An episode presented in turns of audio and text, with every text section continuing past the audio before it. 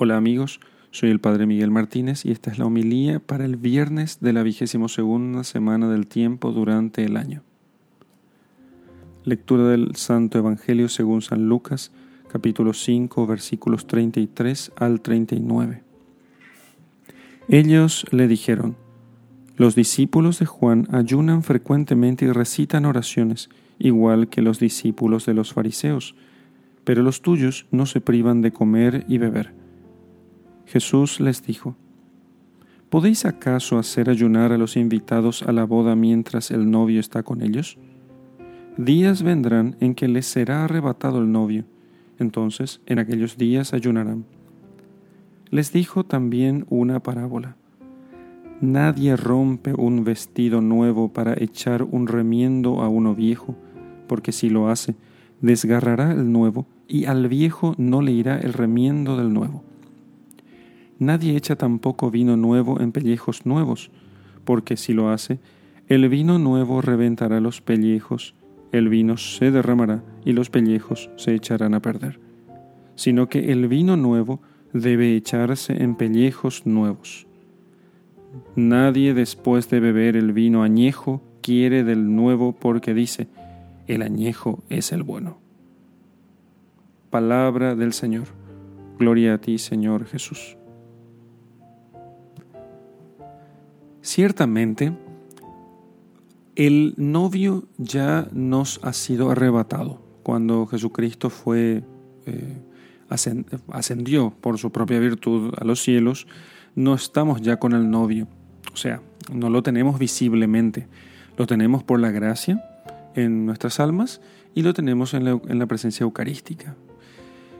Y entonces ya es tiempo de ayunar. En ese momento no, y advierte el Señor que llegarán tiempos en los que sus discípulos tendrían que ayunar. Esos tiempos llegaron.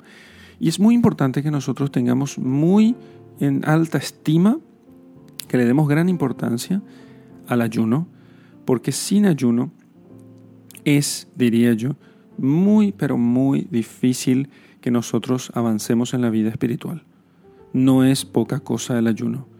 El ayuno pone en orden la casa.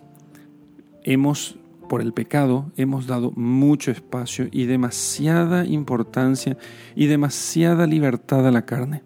Y de hecho, las veces que hemos caído en pecado, muchas veces de ellas por debilidad, es porque esta carne no ha sido suficientemente ejercitada en las privaciones, de tal modo que se diese mayor importancia al espíritu que a la carne. Por eso, los días de ayuno, que son normalmente los viernes, esos días de ayuno nos ayudan a ejercitarnos en esto de que las realidades del cielo, las realidades del espíritu son superiores a las de la carne. Ese día de ayuno tiene que ser un día en el cual nosotros demos mayor importancia a las cosas del espíritu, mayor oración, mayor meditación, mayores obras, mayores y mejores obras de caridad. De ese modo, ejercitando nosotros, ejercitándonos en las obras del Espíritu y poniendo por un solo día las obras de la carne en segundo lugar, nosotros profundizaremos nuestra unión con Dios. No es que el ayuno haga que nosotros nos unamos más a Dios, no. Dios se une a nosotros por su gracia y por su misericordia, pero el ayuno hace que nosotros le veamos mejor. El ayuno por el ejercicio del ayuno, nuestra vista se hace más límpida y nos hacemos más sensibles a los bienes del Espíritu. Es como que nos alivianamos. Las alas no las da el Señor por la gracia, pero si estamos medio gorditos, no podremos volar. Así que con el ayuno, alivianando nuestro, alivianándonos del peso del pecado y de los vicios, nos hacemos más, eh, más eficaces así, y más capaces de volar, de volar con las alas de la gracia del Espíritu.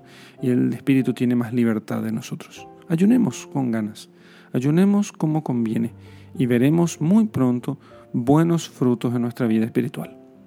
En el nombre del Padre y del Hijo y del Espíritu Santo. Amén.